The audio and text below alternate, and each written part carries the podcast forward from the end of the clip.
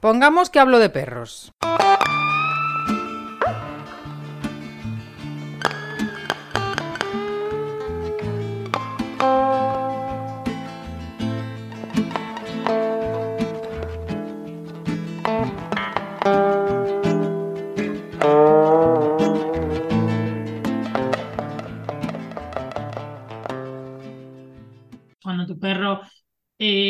No sabe poner límites, ¿no? No sabe ser asertivo y decir hasta aquí y si no frenas voy a pararte más y empieza a preocuparse y hace ese pequeñito y a intentar huir y activa más al otro, te llega a pedir ayuda a ti, tú lo ignoras. Creo que en esas situaciones, por ejemplo, sí que sería un buen ejemplo de, de cuando, cuando, debemos intervenir, ¿no? Cuando la, la otra parte no está entendiendo lo que le está comunicando a nuestro perro nuestro perro no es capaz de comunicárselo de una manera o que lo deje más clara o, que lo entienda, ¿no? Que, que, sea en plan de que el otro llegue a entenderlo o que el otro diga, hostia, vale, hasta aquí.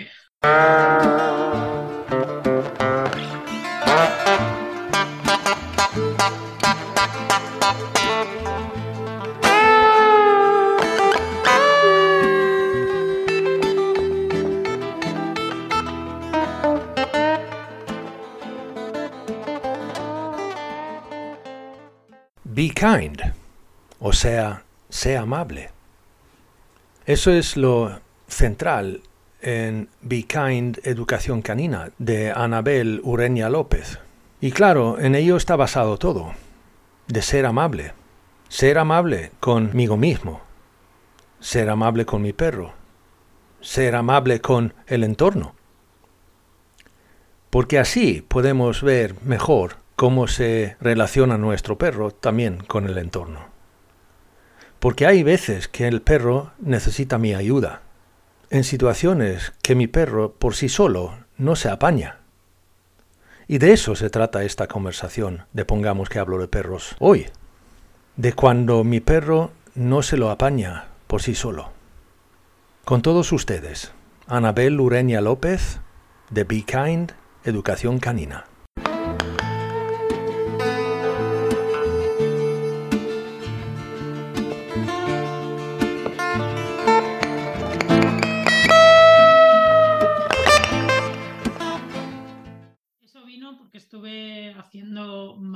Publicaciones sobre el tema de, los conflictos. Y personalmente creo que se habla mucho de lo mucho que intervenimos, que es cierto y comparto completamente, que es verdad que sobreintervenimos una barbaridad y muchas veces nos preocupamos y no les dejamos resolver, pero en otras muchas eh, ocasiones nos pasamos por el otro lado y, es justo lo contrario, es como que eh, lo que tú has dicho, ¿no? El déjalos que ellos solo se apañan. Y hay veces que es como, eh, no, o sea, no siempre se apañan. Eh, el mundo en el que vivimos no es perfecto. los perros no tienen todas las experiencias que deberían tener o que podrían haber vivido en un entorno más natural o con una crianza más natural. Y, y muchas veces, pues, por el propio entorno o por nuestro perro, ¿no? O sea, puede ser que el entorno no sea el adecuado, puede ser que nuestro perro no esté preparado para, para ese entorno, eh, puede ser que sean dos perros que son incompatibles, hay muchas veces que simplemente eh, son dos perros, pues eh, yo que sé, un, un perro súper mayor que le obligas, le metes lo típico, se me va tengo un, perro anciano, eh, se me va a ir, sé que se me va a ir, vamos a coger y vamos a coger un cachorrito para que yo no me quede sola o para que ese perro mayor eduque al cachorrito o para cualquier cosa. Y acabas con dos perros que realmente son incompatibles y, que no puede aguantar el, perro anciano el ritmo eh, del perro cachorro no se puede apañar, no le puede decir, oye, para, entonces creo que eso, que muchas veces eh, tendemos a, a infractuar, ¿no? No pensar en las capacidades de, nuestro perro y no pensar tampoco en el coste que el meterlo en esa situación puede provocarle, porque muchas veces ya no es el que le metas y, que pueda salir escaldado de esa situación, sino todo el coste a nivel físico, a nivel emocional, que ese tipo de experiencias pueden tener para ellos. Yo creo que hay ahí como muchas ideas eh, preconcebidas, ¿no? Del tema eso de... Eh, por, una parte, la parte egoísta esta de no quiero que no quiero quedarme sola, no quiero pasar este lapso de tiempo entre que se va uno y vuelve y, viene otro. Pero también creo que son muchas ideas preconcebidas sobre eh, voy a hacerlo antes para que lo eduque. Voy a hacerlo antes para que aprenda. Voy a hacerlo para que le dé movimiento y alegría y no esté el perro anciano sentado en el sofá. Y es como, es que está en la época de estar sentado en el sofá. Justo, vamos, No está no, está para que le den alegrías y le den si le animen a correr y a saltar y a jugar, no tiene edad para eso, aunque sea un perro. Entonces, sí, creo que muchas veces mm, no tenemos esta, estas cosas en, en cuenta creo que depende también mucho, no lo de meter un perro en casa, sino lo de los grupos sociales que también dependen mucho de, del tema de el carácter de, cada perro, ¿no? O sea, evidentemente la edad eh, contribuye, pero yo creo que el carácter de cada perro también influye mucho. Yo aquí tenía, tenía una clienta que la mandé a grupos sociales porque bueno, no, tenía dificultades para que su perra socializara porque veía que en todo su entorno, lo típico, que en todo su entorno los perros estaban súper sobrepasados y no sabía qué hacer y no sabía dónde meterlo en un grupo donde respetasen a su perra y, y todo esto. Y se metió en un grupo social y, y le fue muy bien, pero la perra como que no, no la acababa de convencer el grupo social. Y me venía a mí una perra que era, bueno, eh, cachorra joven. Eh, tendría, por aquel entonces, pues a lo mejor tenía entre ocho meses, un año o así. Hmm. Y, y, era en plan, es que lo que quiere mi perra es juntarse con el tuyo, el mío que tiene ocho años, que está ya, que le pesa la cadera y ya está así como entrando en la, en la, en la vejez y dice, es que tengo una perra bien joven, es que la llevo con jóvenes y, no lo disfruta y no anda, pero después lo meto con el tuyo y, el mío la gestiona bien, o sea, la gestiona bien porque su perra es una, con un año es una perra anciana, es una vieja joven. Pero sí que creo que tiene mucho que ver también eso, el tema de, evidentemente, no juntar un 16 años con cuatro meses, eso puede ser explosivo en el 99% de las ocasiones, pero creo que sí que cuando hablamos de grupos sociales, el, tema de los ritmos de cada uno y los intereses de cada uno y el tema de quienes les gusta andar más rápido, andar más lento, pararse más, pararse menos, tener más o menos interacción. Hay perros que se van a, haces un grupo social con ellos y los ves que están juntos, pero cada uno a la suya. Y hay perros que buscan, en cuanto te paras, empiezan a buscar contacto entre ellos y empiezan a, relacionarse entre ellos. Yo creo que también tiene mucha influencia el, tema eso, de, cómo, eh, cómo de compatibles son más allá de, de la edad, que, bueno, evidentemente suele ser un factor bastante influyente. No, y además, si se trata de uno, como tú decías, decías ahí ahora, 16 años, y tú metes a un cachorro de 4 o 5 meses, le puedes dar un patatús. Sí, sí. Al mayor, a lo mejor ahí se quiera, se, quiera tieso. O sea. Pero mm. bueno, ¿pero qué situaciones puede haber donde el perro. Eh, esto me cuesta. A ver, yo eh, muchas de esas situaciones, eh, yo muchas situaciones que he visto de conflictos eh, que no saben gestionar suelen ser con otros perros. Suelen ser con otros perros porque suele ser como lo más impredecible, ¿no? También pues pueden ser con personas, puede ser con el ambiente, pero como que es más fácil gestionar una persona, es más fácil gestionar el ambiente. En cambio, cuando, cuando hay otro perro, no es tan fácil de gestionar, no es tan fácil de, decirle para un momento, de alejarte, porque el, perro va más rápido que tú, no sé, como que mm, te cuesta más gestionarlo, ¿no? Entonces, para mí, eh, así como los conflictos, las situaciones en las que metes a tu perro, eh, donde peor puede gestionarlo, eh, son cuando tiene conflictos con, con otros perros. conflictos, pues eso, de que sean incompatibles, de que el otro perro, eh, aun con sus mejores intenciones, eh, lo intimide, lo acose, vaya detrás de él constantemente, no entienda el lenguaje del tuyo, no entienda que le está incomodando, no entienda que le está diciendo que no, que pare. Entonces creo que esas situaciones eh, muchas veces cuando tu perro no sabe gestionarlas, cuando tu perro eh, no sabe poner límites, ¿no? no sabe ser asertivo y decir hasta aquí y si no frenas voy a pararte más y empieza a preocuparse y hace ese pequeñito y a intentar huir y activa más al otro, te llega a pedir ayuda a ti, tú lo ignoras. Creo que en esas situaciones, por ejemplo, sí que sería un buen ejemplo de, de cuando, cuando, debemos intervenir, ¿no? Cuando la, la, otra parte no está entendiendo lo que le está comunicando a nuestro perro. Nuestro perro no es capaz de comunicárselo de una manera o que lo deje más clara o, o que lo entienda, ¿no? Que, que, sea en plan de que el otro llegue a entenderlo o que el otro diga, hostia, vale, hasta aquí. Eh, que nos pida mucha que nos pida ayuda. Yo he visto casos de que muchas veces eh, en el parque eh, el perro está siendo acosado entre uno o varios perros y, y, te viene el perro y se te coloca, pero literalmente entre las piernas. Y la persona apartarse o alguien decirle, apártate porque si no va va a querer que lo protejas siempre, ¿no? cada vez que tenga miedo va a venir a ti. Y es como, eh, es lo que pretendo mi perro, que cada vez que tiene miedo y que no sepa cómo solucionar algo, me pida a mi ayuda, ¿no? O sea, para mí eso es como algo positivo, ¿no? Si mi perro se va a enfrentar a algo y, y lo ve peligroso y en lugar de salir corriendo, en lugar de plantarle cara y vete tú a saber qué pueda pasar ahí, eh, mi perro ve que no tiene capacidad para, para, afrontar eso y viene a mí y me pide ayuda,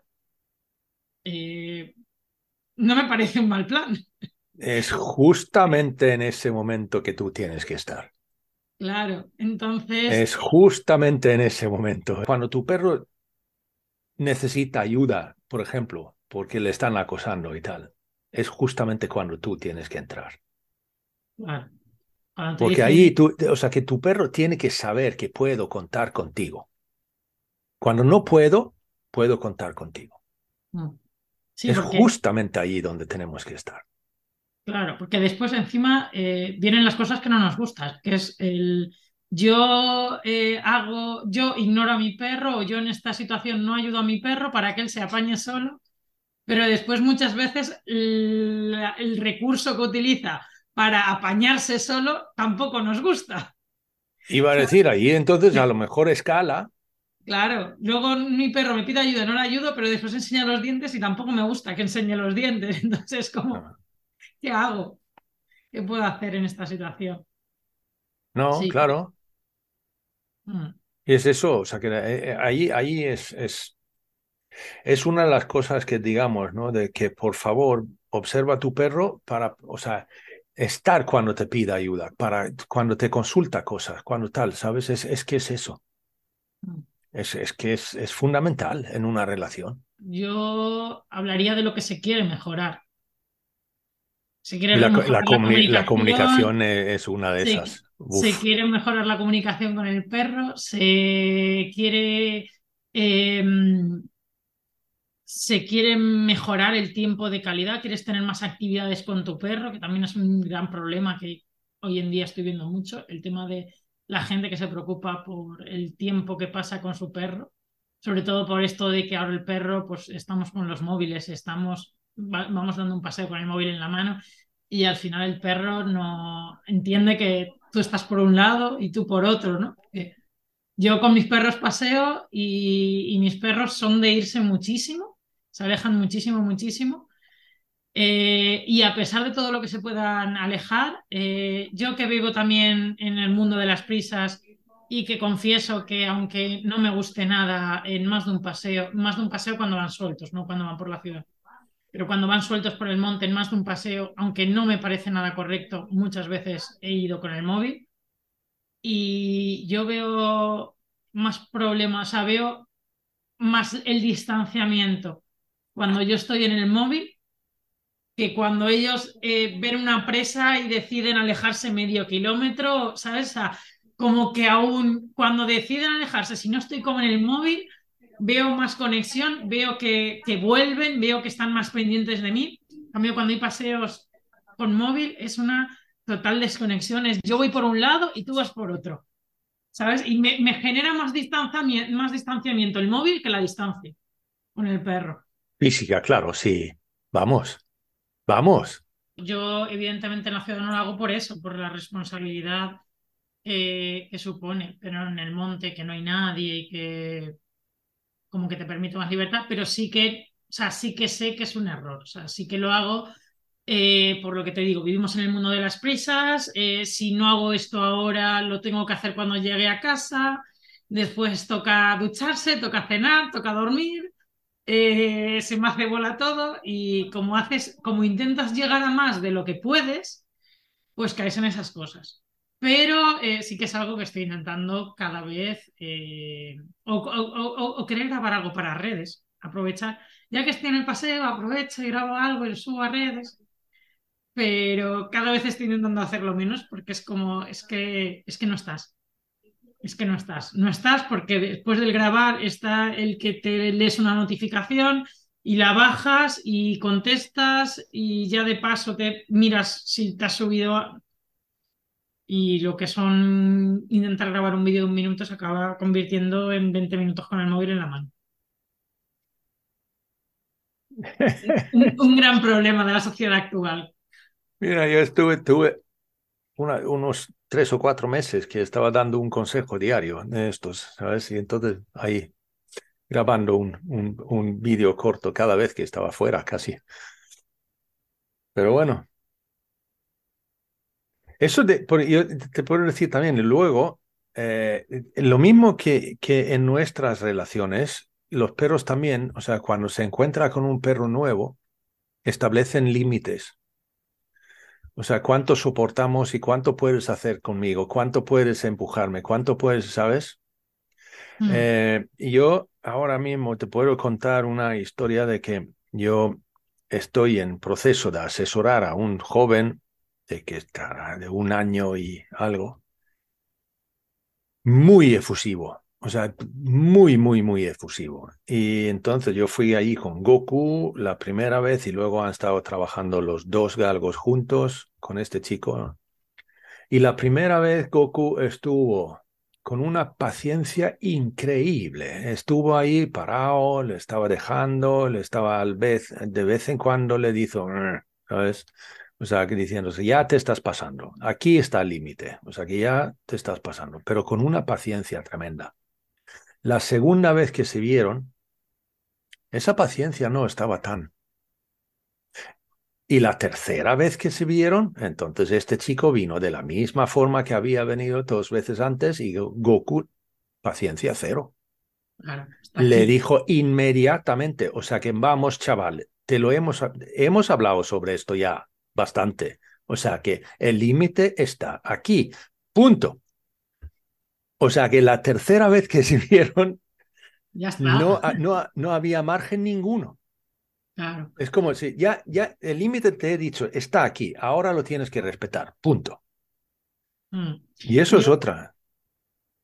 Mm. Yo convivo con, con tres perros, dos hembras, un macho.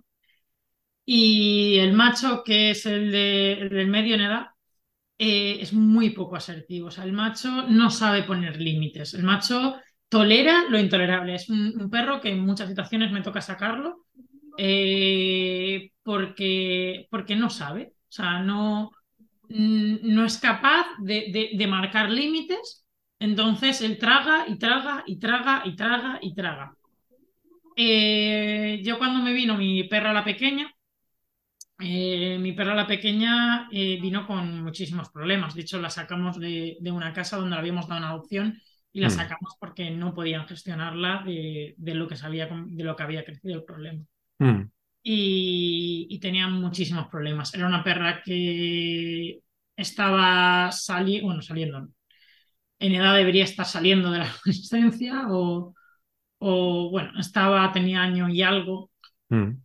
y, y se había pasado una gran parte de, su vida recluida, porque como no la gestionaban, como no sabían gestionarla, eh, la dejaron en casa. Y la perra, claro, llegó eh, con unas habilidades sociales pésimas, eh, llegó, bueno, tenía miedo a todo, pero tenía motivación por relacionarse con perros, porque encima es que estaba en la edad de relacionarse con perros y tenía un montón de, o sea, de carencias en, el aspecto social, eh, pero no sabía relacionarse y era como muy, muy efusiva, muy, muy brusca. Y cuando vino a casa, mi perra, eso, mi perra, lo que tú dices, le marcó muy bien los límites y, y tenían, y tiene una relación sana y una relación buena, y se iban muy bien las dos pero mi perra era de hasta aquí, o sea, hasta aquí te voy a tolerar, más de aquí eh, ya no te tolero, ¿vale? Mm, Yo mm. entiendo que estás eh, como una moto, yo entiendo que estás mal y te voy a dar más pase que a otras personas, que a otros perros, pero más pase hasta un límite.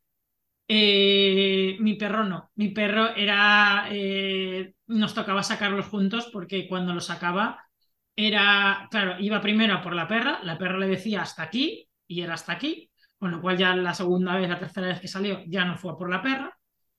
Iba por el perro y el perro era pam y pam y pam y encima. Y encima una perra que es un cruce de podenco y que tiene, claro, del estrés que tiene, eh, está hipermusculada, porque es una perra que todo lo quema. O sea, eh, es una perra muy fina, pero muy, muy potente, muy fuerte. Entonces, claro, era en plan, eh, voy a toda velocidad hacia ti y cuando llego a ti el, el, otro se hacía pequeño y este y esta chocaba y era en plan de no, o sea, esto no, no se puede consentir porque es que eh, es que lo va a partir en dos al perro y, y eso era un, una de esas situaciones en las que dices mira, eh, aquí hay muy buena intención por una parte pero es que la otra parte no, no da a gestionarla no da a gestionarla, se está preocupando y además se está preocupando con razón, porque es que le puede hacer daño. De hecho, seguramente en alguna que le, que le dio le hizo daño. Eh, nos tocó separarlos y decir, estos dos no pasean sueltos, atados sí que podían pasear, pero estos dos sueltos no pueden pasear juntos nunca. Entonces paseaban las dos hembras juntas y paseaban el macho, o sea, paseaban los tres por separado porque eran plan hembras macho, porque eran plan, es que no puedes gestionarlo, o sea, no, no te puedo meter en esa situación, no te puedo pedir eh, que, que, gestiones esto, porque no, no tienes la capacidad y la otra eh, no está entendiendo lo que está pasando y tú te estás haciendo cada vez más pequeñito mm. y aquella no está entendiendo lo que está pasando y está insistiendo, insistiendo, insistiendo. Entonces, eh, hay que tener mucho cuidado con eso, los perros que, que no saben responder, que nos dan mucho miedo a los perros que saben responder, pero, pero cuando un perro no sabe responder, también es, es complicado.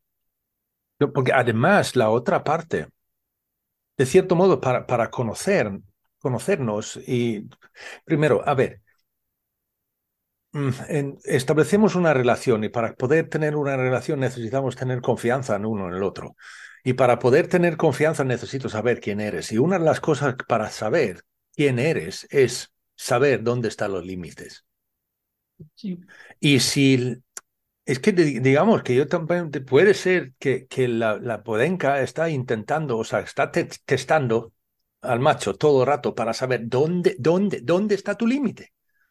Dime, Mm. dime, dime dónde está para saberlo. ¿Cómo me puedo re relacionar contigo? Porque todavía no lo sé.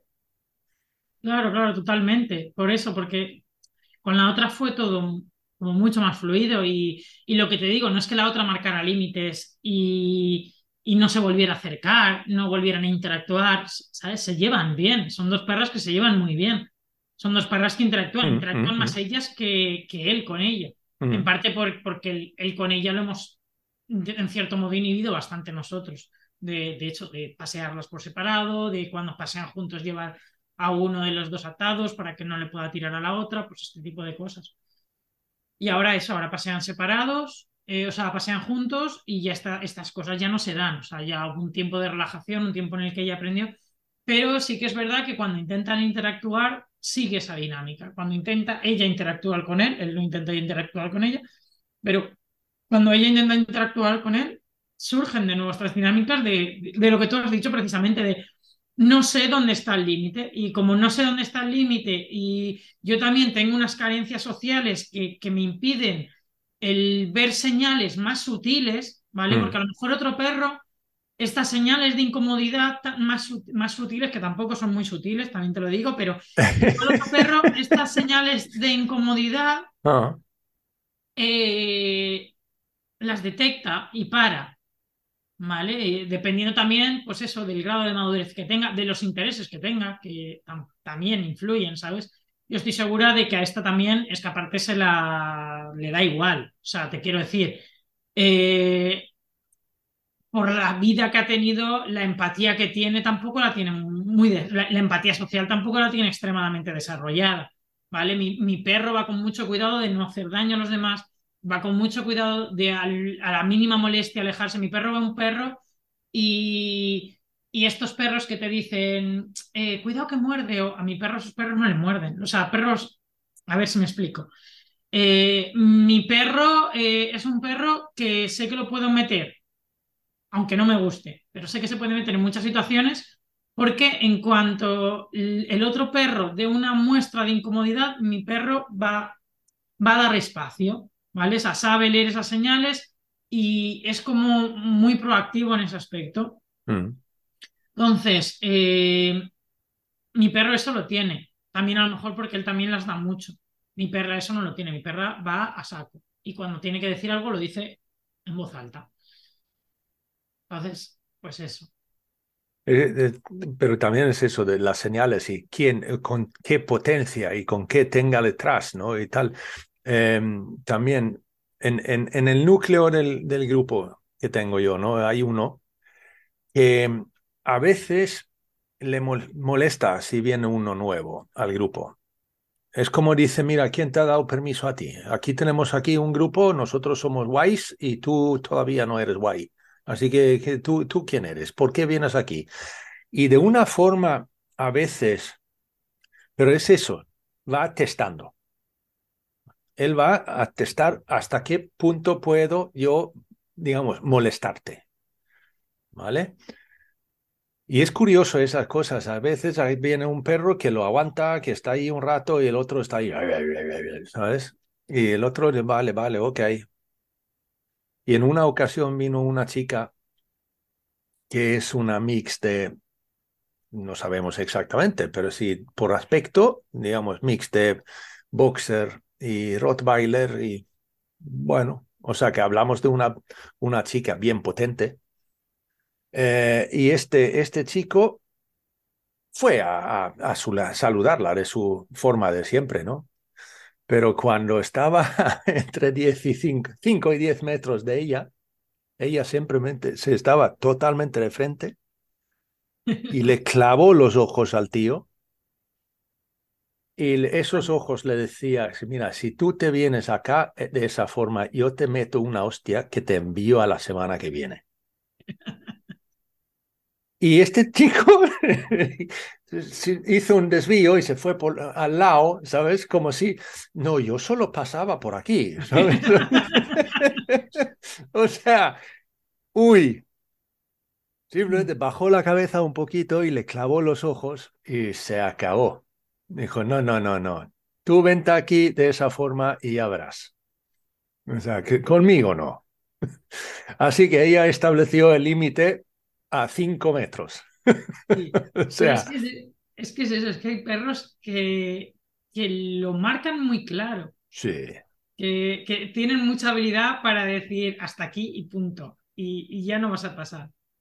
Y también yo creo que el tema de cuando cuando los perros que no leen muy bien los límites, eh, hablo de, mi perra cachorra y hablo de otros perros que he visto, yo lo asocio mucho a, cachorros principalmente y a perros que, por lo que sea, no han podido experimentar bien esa etapa.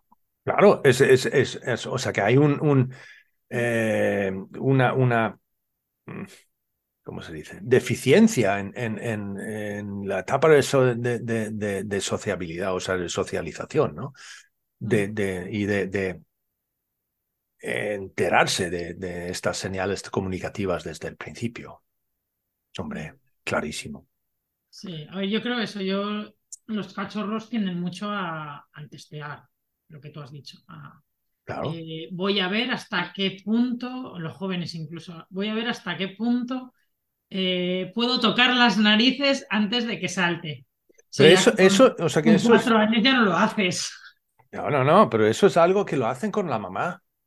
Sí, claro, claro. No, pero lo hacen con todo, lo hacen con la mamá. y lo No, hacen ya, con pero los quiero decir, o sea que encuentren si, tenemos, o sea que esto, de- el problema es que les separamos de la mamá demasiado pronto, con lo cual lo tienen que hacer con los demás. Pero si les dejamos ahí con la mamá, lo hacen todo eso con la mamá.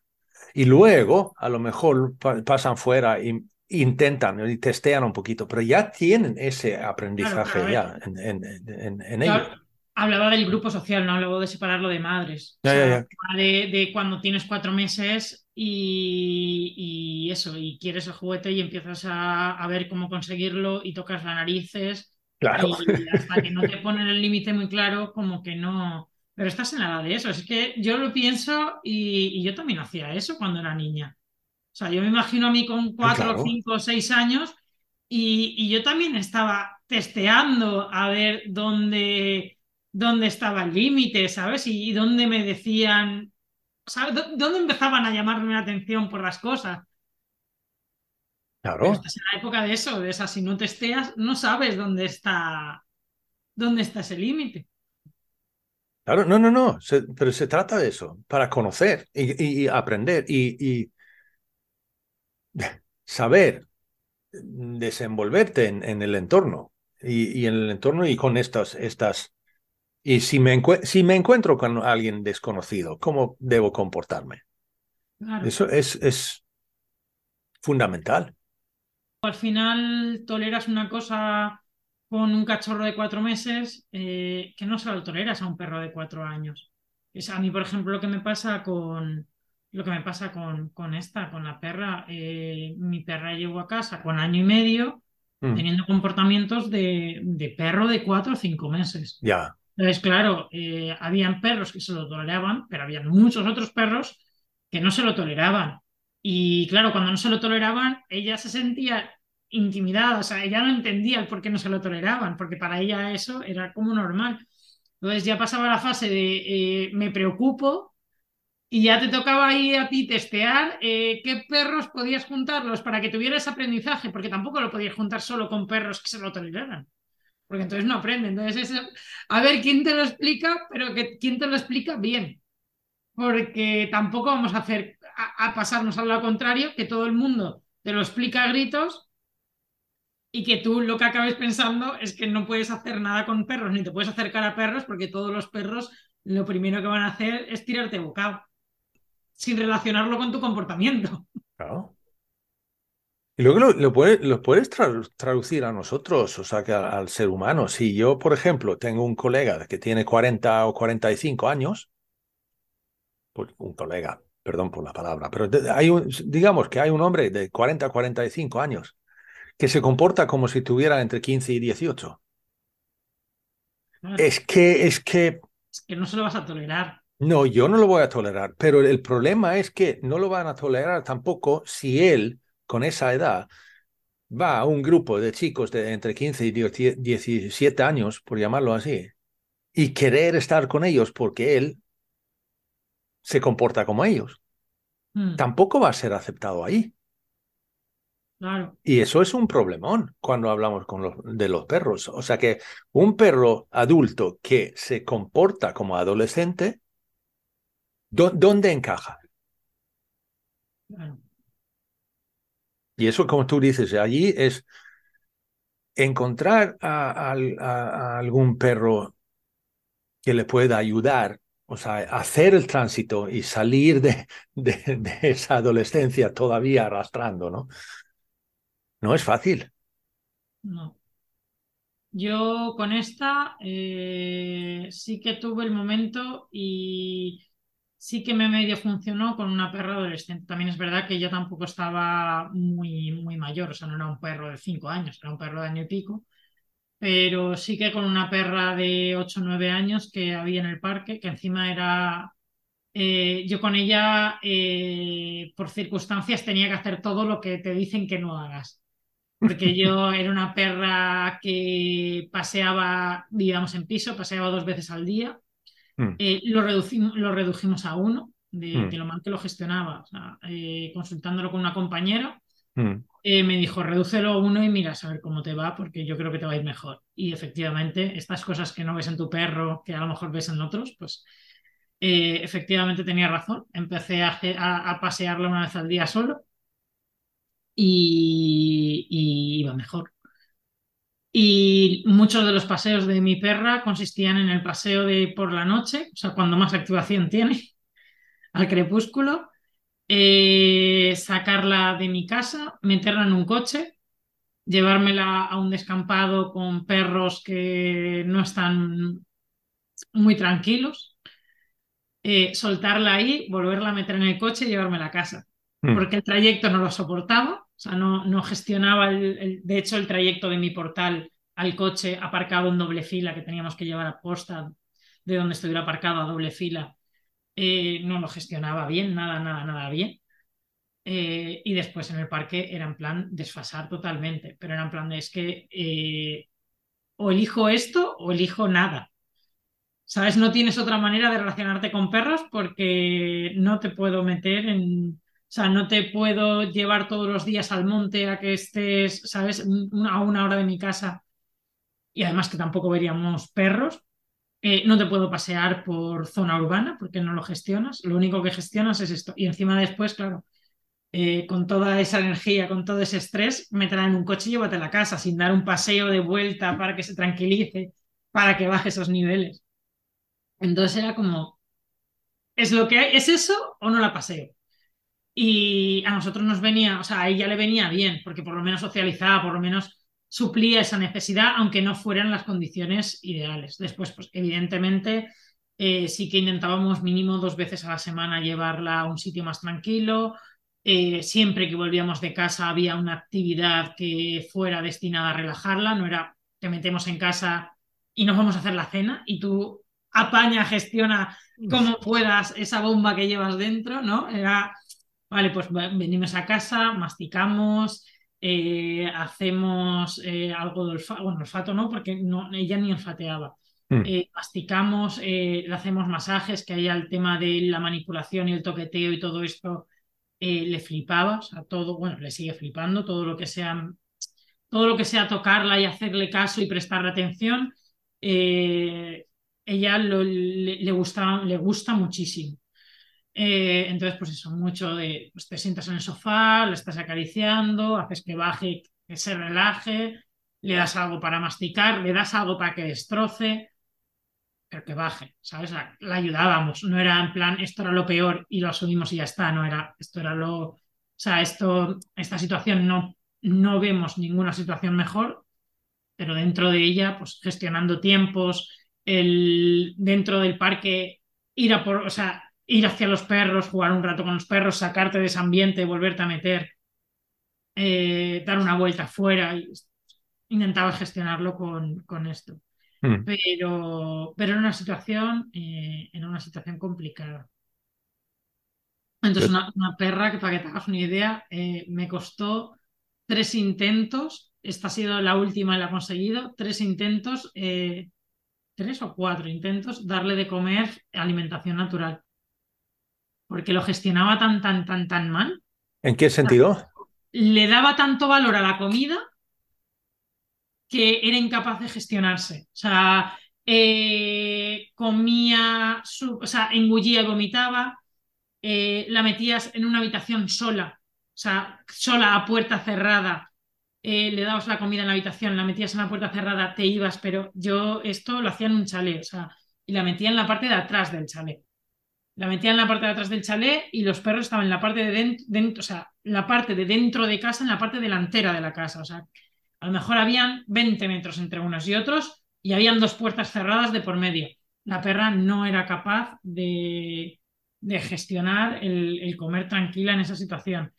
Eh, si, si le dabas algo que le costara un poco más comérselo o si había algo, si se le quedaba algo alrededor o algo, lo defendía, pero a muerte. O sea, no te podías acercar tú al plato porque eh, tenía, defendía mucho la comida. Eh, o sea, se defendía ella más que defender la comida. Hmm. Eh, le daba demasiado valor a la comida y, le se preocupaba en exceso, cosa que por ejemplo con el pienso no le pasaba. El pienso era comida, lo tenía ahí disponible, lo rellenábamos y no le daba ese valor al, pienso que le daba la comida natural. Entonces, no, pues eso, no, no pasaba nada si alguien eh, sí que le teníamos que dejar tranquila para comer, pero no pasaba nada si un perro le pasaba por detrás mientras comía o si oía un ruido mientras comía que venía de fuera de la casa o, ¿sabes? Pues era así. Entonces nos costó. Ahora ya eh, come y come muy bien, pero fue complicado al principio. Y más con dos perros comiendo comida natural, que no es en plan de se lo quita los tres, ¿sabes? Era en plan de los otros están comiendo lo que ella quiere y ella no lo puede comer. a mí me han llegado perros que el paseo es, eh, le pongo el arnés o el collar, lo bajo rápido, andando rápido, eh, ando de 5 a 10 minutos hasta el parque, porque tengo la tremenda suerte de tener un parque muy cerca de casa, y esto es mucha suerte. Eh, no te sé la ironía, lo paseo 5 o 10 minutos hasta el parque, en el parque lo suelto, está de media hora a dos horas y media, tres horas, que he visto casos, jugando en el parque, lo vuelvo a atar y 5 o 10 minutos hasta llegar a casa. Y, el llegar a casa y el volver de casa andando, o sea, andando al ritmo eh, de, un humano de, de este siglo. ¿sabes? Con prisa, andando con prisa. ¿Sabes? Eh, que si se para el perro, además le dicen, no, no te pares que ya llegamos al parque, no te pares que ya estamos volviendo a casa. Y, es como, claro, después esos perros, cuando ven el arnés, ya, ya están generando la adrenalina necesaria para afrontar en cinco minutos la que les va, la que se les va a venir encima en el parque. Entonces ya o, te preparas de antemano o, cuando llegas entras en frío esa situación. Es que muchas veces eh, no nos damos cuenta y muchas veces, y yo cuando hablo de paseos hablo de esto muchos, muchas veces el, la actitud del paseo del perro es un reflejo de cómo andamos nosotras. O sea, yo voy andando y voy andando a un ritmo que a mi perro no le permite olfatear y me parece que voy andando a un ritmo porque el, perro puede aguantar un ritmo más rápido. Entonces, pues me parece que el, ritmo del perro es ese. Y, entonces voy, voy a marcha, ¿no? Eh, voy, voy caminando a marcha rápida. Y el perro, pues eso sigue mi ritmo, pero para seguir mi ritmo eh, le cuesta centrarse, le cuesta analizar todo lo que hay a su alrededor, porque es mucho, es súper abrumador. Pero es que después encima el perro, que lo tenemos delante, se para y nosotros en lugar de pararnos detrás seguimos andando. Seguimos andando, ahí ya da igual, entre comillas, si hay tirón o no hay tirón. En el momento en el que sigamos andando y que el perro vea que le sobrepasamos, la tendencia natural va a ser a, ¿sabes? A, a, mirarnos y decir, ah, que hay que seguir. Ya se nos ha ido, o sea, toda esa información. Yo eh, he tenido perros que, y bueno, yo creo que todo el mundo ha tenido perros que ahí encuentran algo súper interesante en una farola y se están 10 minutos seguidos en una farola, 10 minutos, 15 minutos en una farola, parados, oliendo por este lado, por este lado, miran para arriba, miran para abajo, le dan la vuelta, le dan la vuelta por el otro lado. Y después, cuando acaban de oler, salen de ahí y van andando y los ves que andan con una pasimonia y con un que a gusto me he quedado, que los perros estos que andan rápido no se lo ves nunca. Entonces yo, yo creo que muchas veces eh, forzamos a, nuestros perros a, ir a un ritmo que no les toca en el paseo y no nos damos cuenta de que somos nosotros los que hemos promovido eso, porque después, claro, después llegas y el perro ya no hace eso y es como, eh, es que ves, es que mi perro anda rápido y es como, ¿cuándo empezó a andar rápido tu perro? ¿Estás seguro de que tu perro no aprendió a andar rápido a raíz de ti? no fuiste tú el que promoviste esto y ahora tu perro no se para porque lleváis dos años sin pararos, sin pararos. Y es curioso porque pueden llevar así a lo mejor años y en muchísimos casos empiezas a decirles, anda más lento, párate más, eh, nunca sobrepases a tu perro. A mí en los paseos digo mucho esto, nunca sobrepases a tu perro. Tu perro siempre delante de ti. Tu perro se para en una farola, tú a dos metros detrás del perro. Sin sobrepasarlo. Cuando vuelve a coger la marcha, vuelves a andar detrás, pero no lo sobrepases, porque lo sobrepases le estás metiendo prisa. Aunque no tires, aunque no tenses, le estás metiendo prisa al perro. ¿Vale? Y esto también es algo que pasa mucho con los humanos. Antes que lo has comparado, eh, yo estoy y me paro a leer un cartel y voy andando contigo en la calle y tú en lugar de pararte conmigo me sobrepasas, yo voy a dejar de leer el cartel y te voy a seguir. De manera inconsciente te voy a seguir. Porque estoy contigo. Entonces, con los perros creo que pasa mucho esto. Que, que les sobrepasamos y al final el perro no pierde el interés pero, Perdón por el inciso, Anabel, pero lo que pasa es que o tú puedes decir al que, a, la persona que te está acompañando, ¿no? Decir, oye, espera un momento, quiero leer esto. Sí. Eso lo hacen los perros mucho, pero los, no nos damos cuenta. Sí, eso los perros lo hacen, lo que pasa es que nosotros lo ignoramos. Exacto. ¿Sabes? Y, y nosotros ya no es que lo ignoremos, es que muchas veces hasta lo castigamos o que vengas, que no te el, no te pares, venga, vamos, que ya llegamos. Eh, estamos llegando a este sitio, vamos a llegar al otro lado. Se le dice mucho a los perros. O sea, tú vas por la calle y lo típico es que cuando un perro se pare, la respuesta típica del tutor sea, venga, va, ya has olido bastante. Yo, como que ya, eso lo he oído, pero infinidad. Es como si vas al, Museo del Prado y dices, no, ya has mirado ese Velázquez bastante. Sí, exacto, es como, ya ha salido bastante. Y es como, pero tú eres consciente de la cantidad de olores que puede haber en esa farola, como para determinar si es bastante o no es bastante. O sea, es que somos incapaces, o sea, no, no, no sabemos lo que está oliendo, con lo cual es imposible que sepamos si es bastante, si eso huele demasiado, si huele poco, si tiene mucha o poca información. Yo, mi perro se pasa 10 minutos oliendo algo y yo interpreto que hay algo lo suficientemente interesante como para estar 10 minutos oliéndolo. Entonces, pero yo eso de ya, eh, ya has olido bastante, lo oigo tanto en la calle, no, no con clientes, sino en la calle andando en general vas paseando y lo oyes tanto que es como, quieres mirar y decirles, no, no es así. Uy, uy. o, eso también que lo has tocado ahora, de no, pero mi, mi perro, mi perro pasea muy rápido. Mm. Mm, vale. ¿Tiene, ¿Tiene derecho de pasear más lento? Claro que sí, vale lo sabe. Claro.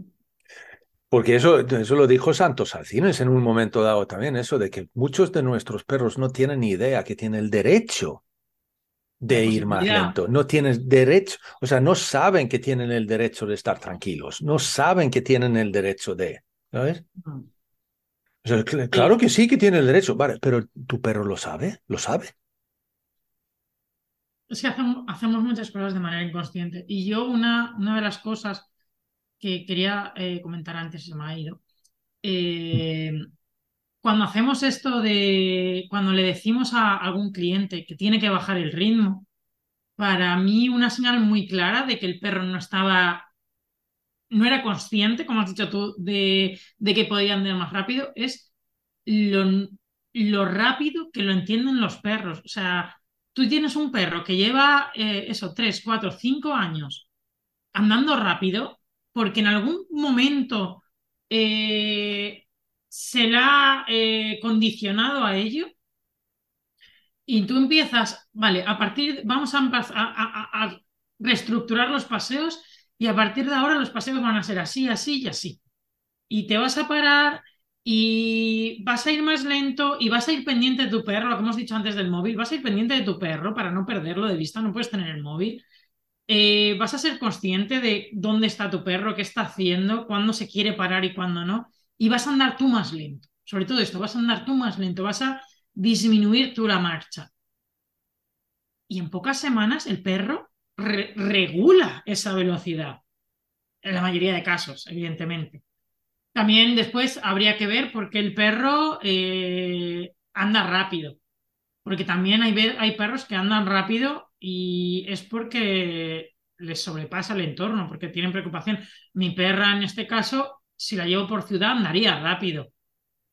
Y a mi perra andando rápido por ciudad, que yo la frene, bueno, meterla en ciudad sería ya para ella eh, una putada.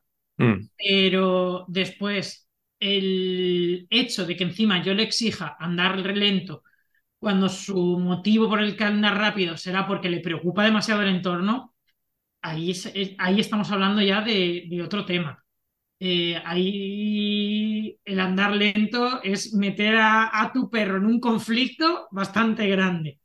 ¿Sabes? Meter en una situación para la que no está preparada. Sí, se trata de eso también, de, de, de, observar y conocer a tu perro y ver cómo se, se encuentra. ¿no? O sea que... Pero cuando has sido condicionado a andar rápido, es que enseguida que andas lento y enseguida, eso, enseguida recalculan la mayoría y, en pocas semanas los tienes andando a un ritmo normal, oliendo todo, eh, mirando el entorno. Ya no, ¿sabes? Otra, otra cosa que me pasa mucho es que se lanza a, perros o es que tiene, es reactivo, tiene malas reacciones con perros, o etcétera. Y es un perro que tú lo ves y lo juntas con, o sea, se, acerca otro perro y el perro se para. Y se está cinco minutos parado y después sigue y se acerca al otro perro y no pasa nada. Y es como, a lo mejor reaccionaba porque no le estabas dando el tiempo a procesar esa información, a, decidir qué quiere hacer con el otro perro, a decidir si realmente le interesa o no acercarse, si eso no es peligroso acercarse. Tú le metes en la tesitura de que sí o sí te lo vas a comer ahora y el perro eh, responde con las herramientas que tiene y responde con las capacidades que tiene. Entonces, muchas veces también, incluso eso, el, meterles prisa para que se acerquen a otro perro. A mí lo hacemos mucho. Se tienen que saludar, ¿no? Sí, sí. Se tiene que conocer, se tiene que saludar, se tiene, se tiene. Oh. Tienen muchas Cuando, cuando sujetan a un perro para que el otro pueda olisquearle el culo. mira, vamos. Vale, vale. Pero no, no era eso. Y, y, luego, y luego nos preguntamos, por qué mi perro es reactivo con otros. Es que, ay, ah, vale. yo, sí, o sea, muchas veces yo veo el, ya no es el forzarle, que yo creo que es una, no, no hemos superado, pero que, que ya hay una gran parte de la, de la población concienciada en que el tema de sujetarlo y obligar al otro a que le huela el culo no es la solución y no es la manera de saludar a nadie. Yo creo que el, el símil de, de, eso sería cuando te obligan a dar de pequeña dos besos a esa tía segunda que acabas de conocer, que no sabes ni quién es, pero te dicen que es familiar tuyo y que le tienes que dar dos besos porque es de buenas niñas y de niñas educadas, dar dos besos a gente que para ti es perfecto desconocido y lo haces obligada por tus padres y te sientes fatal y es como... Además lleva un perfume de esos de, señora vieja, ¿sabes? y te genera un rechazo tremendo. Sí. Pues yo creo que eso es el, el oler el culo, el, forzar al perro a oler el culo. Solo que ni siquiera te lo informan. O sea, te, te lo imponen sin informarte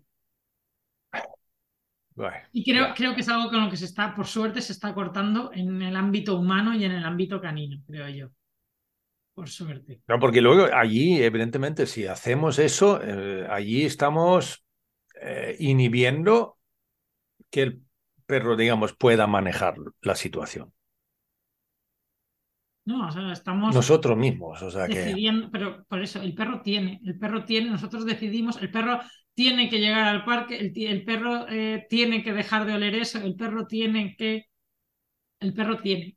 O sea, Mira, pero es, interesante, perdón, pero es interesante lo que decías antes, eso de que el perro tira tanto, o sea, que tiene tanta prisa por llegar al parque, puede que tiene tanta prisa por escapar de este sitio donde se encuentra ahora. Mm. O sea, que, que, que, por ejemplo, la calle dentro de una urbe en, en, en hora punta puede ser tan tremendamente incómodo que tira como loco para llegar al parque, porque ahí por lo menos me suelta y yo puedo descargar todo esto.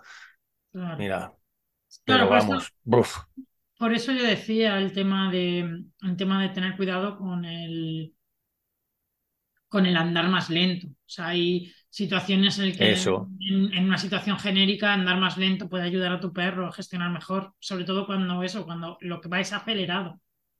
Pero cuando el perro tira porque está preocupado por el entorno, eh, la prioridad es salir del entorno. Claro. Entonces, si salir del entorno implica tirar y andar rápido, pues tiramos y andamos rápido. No, y además si le, si le frenamos ahí y le intentamos ralentizarle, le hacemos un flaco favor. Claro. Le estamos preocupando más. ¿Y qué- quién soy yo ahí, en esa situación? Yo soy el que le está jodiendo. Mm. Y entonces también eso significa que cómo va a poder con- confiar en mí luego, en otras Ahí- situaciones y tal. Uy, sí, Ahí, sí. vol- ahí volvemos a lo mismo del, del tema del pedirte ayuda. Ahí Claro. el tirar te está pidiendo ayuda, te está diciendo salgamos de aquí. Si tú no eres capaz de leerlo, si no eres capaz de, de comprenderlo y lo frenas, lo que le estás es negando, negando tu ayuda. Claro. Sí, sí. Mm. Con lo cual, a- a- co- ahora, inciso a los que están escuchando, que aquí estamos de cierto modo generalizando un poquito sobre ciertas cosas, pero ojo, hablamos de individuos y entonces significa que cómo se reacciona, cómo se mueve y, y gestiona el individuo. Y tenemos que estar atentos a ello. En cada situación, Claro, además. Que no claro. es la misma gestión, el mismo perro, en dos situaciones distintas. Puede Hasta que el mismo, el mismo, la misma calle que le preocupa por la mañana, a lo mejor por la tarde no. Claro. O sea, Sí, sí, o que aparezca el camión de la basura, otro perro, que le preocupa, Sí, sí. o sea, es que o hay olores que, o sea, mira, hay un olor distinto. claro, Mm, con lo cual, sí, sí, sí. sí.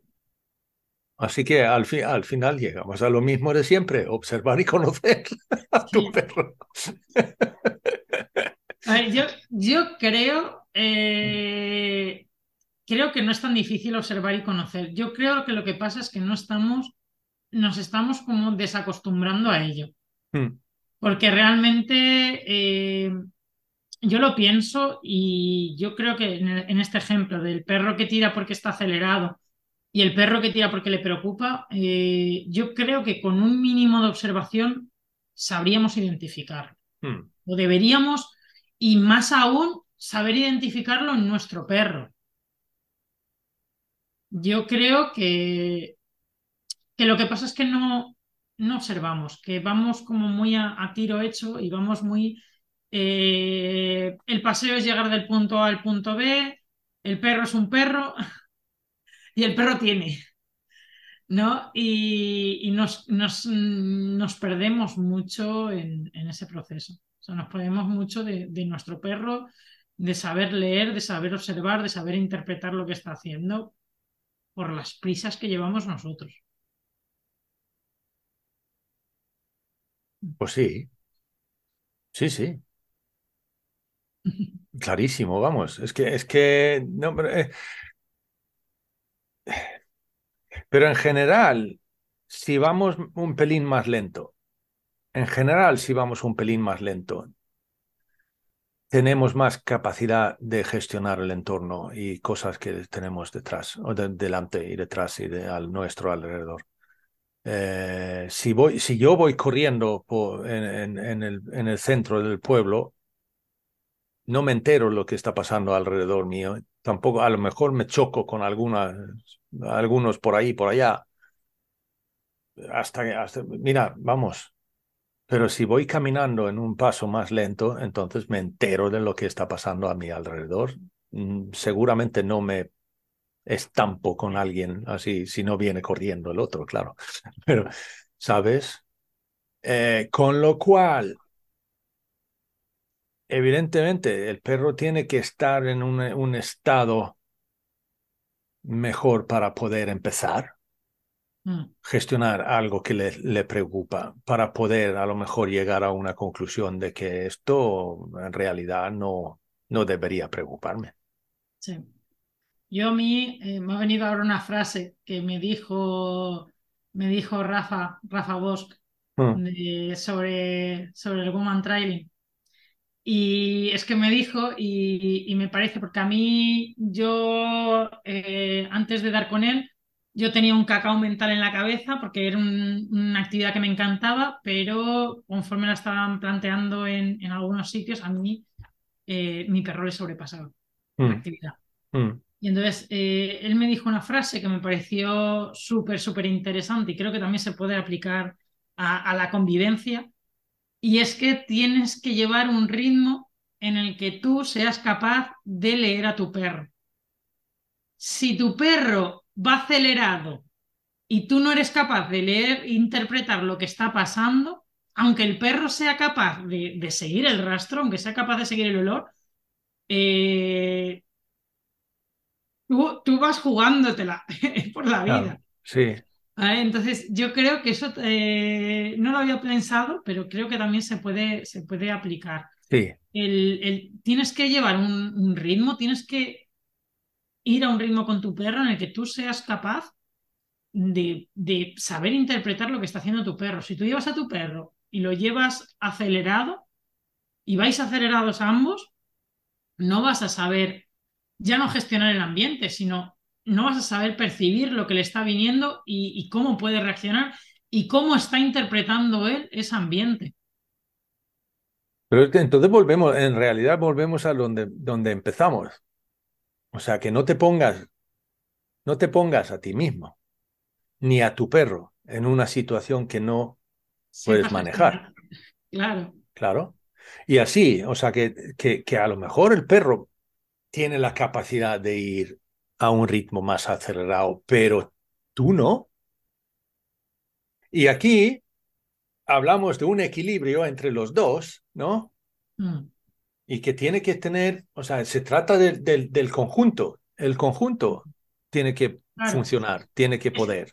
Es que cuando, cuando va acelerado tu perro, eh, yo creo que eh, en, en este contexto, cuando tu perro va acelerado y tú no sabes leerle, estás cayendo en el eh, que se apañen. O sea, es Ah. un que pase lo que tenga que pasar, pero yo no tengo capacidad de reaccionar a eso, yo no tengo capacidad de gestionarlo porque si no lo interpreto no voy a poder gestionarlo.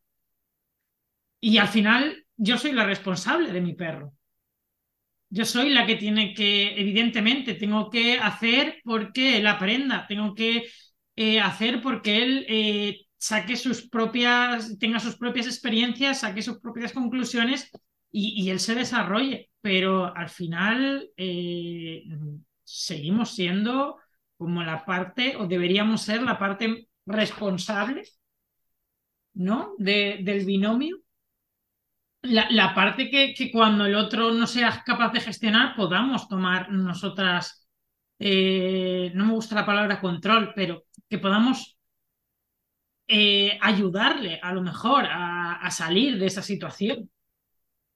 Si tú te encuentras en una situación así y tu perro, su experiencia es que, enlazando con lo que habíamos dicho antes, es que te busca y tú le vas a ayudar, la primera herramienta que va a buscar tu perro en esa situación, si no se ve capaz de gestionarlo él solo, evidentemente, pero si no se ve capaz de gestionarlo él solo, la primera herramienta que va a tirar es buscar ayuda a ti. Antes de intentar huir, antes de a lo mejor reaccionar él, antes de... Entonces... O sea, en realidad lo que estás diciendo aquí es que cuando el perro se encuentra en una situación que no maneja, la opción que debe, debería optar es ir a ti por ayuda. Claro, si no sabe gestionarlo él. Ah, guay.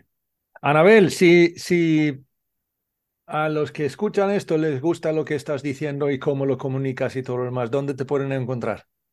Eh, ahora mismo eh, estoy, bueno, solo tengo activo ahora mismo el Instagram y es bikain eh, canina. Vale. tengo en proyecto la web, que a lo mejor cuando salga esto ya está, pero bueno, te la pasaré. Sí, sí, no te preocupes. de todas formas, lo, dejamos, lo dejemos ahí para, para que si no está cuando sale, ya, ya vendrá, ya vendrá. Ya vendrá. Entonces, pero tienes el dominio, entonces Be Kind. Sí, lo que no me sé es cuál es exactamente, por eso no te lo he dicho. Porque sí que tengo, creo que es Be Kind barra educación canina. Va, eh, creo que es Kind barra educación canina.com. Vale. Guión. Guión medio. eso, guion. vale, y, aparte de, la página web, ¿tienes algún proyecto más en el futuro que quieres vendernos? Ah, pues ahora mismo estoy potenciando una, una membresía que estoy creando. Eh, es tanto para gente que quiera mejorar la convivencia con su perro, como para gente que tenga algún problema, porque hacemos sesiones individuales y nos dedicamos básicamente a enseñar a la gente a convivir con sus perros, a mejorar esta relación, a que aprendan a comunicarse, a que aprendan a, bajar sus niveles de estrés, a que aprendan a comprenderles, todo esto. Vale. Y eso lo pueden encontrar en... En el Instagram por ahora. Vale, ok, en el mismo sitio. Sí. ¿Vale? Porque pueden, o sea, que hay gente que la membresía tiene otro nombre y estas cosas. O sea que no. Eh, la membresía se llama Perros Be pero eh, la estoy gestionando como no tengo ahora, eh, no tengo ahora la página web. Hmm. la estoy llevando, mm, bueno, estoy promoviéndola a través de, del Instagram. Vale. Anabel, muchísimas gracias. muchísimas gracias a ti. Em, y solamente te, deseo suerte en, el futuro con tus proyectos, con tu membresía y nada más. Un abrazo, un beso. Muchas gracias, Un abrazo. Y con ello terminamos este tramo del viaje de Pongamos que hablo de perros. Gracias, Anabel. Gracias a ti que estás escuchando esto. Y si quieres escuchar más, pongamos que hablo de perros.info. Ahí están todos los tramos de estos viajes. Y con ello solo me queda por decir hasta el siguiente tramo. Sea amable. Y saludos peludos.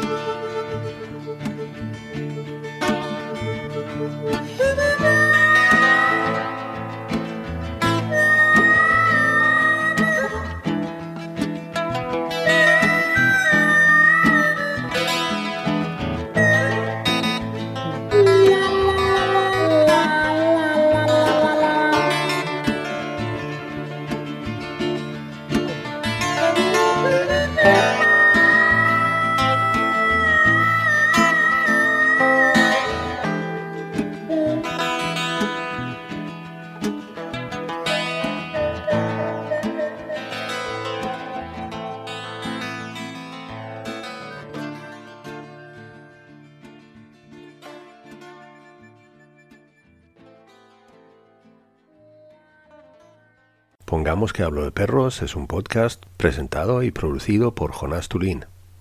La parte musical viene por cortesía del dúo sueco Baba Blues. Pongamos que Hablo de Perros además es un podcast que se sirve sin publicidad. Pero si quieres ayudar a llevar este proyecto, pues entra en pongamos que hablo de perros.info barra Patreon. Si quieres mandar un mensaje con algún tipo de comentario, o simplemente a lo mejor decir hola. Pues eso. Hola arroba pongamos que hablo de perros punto info.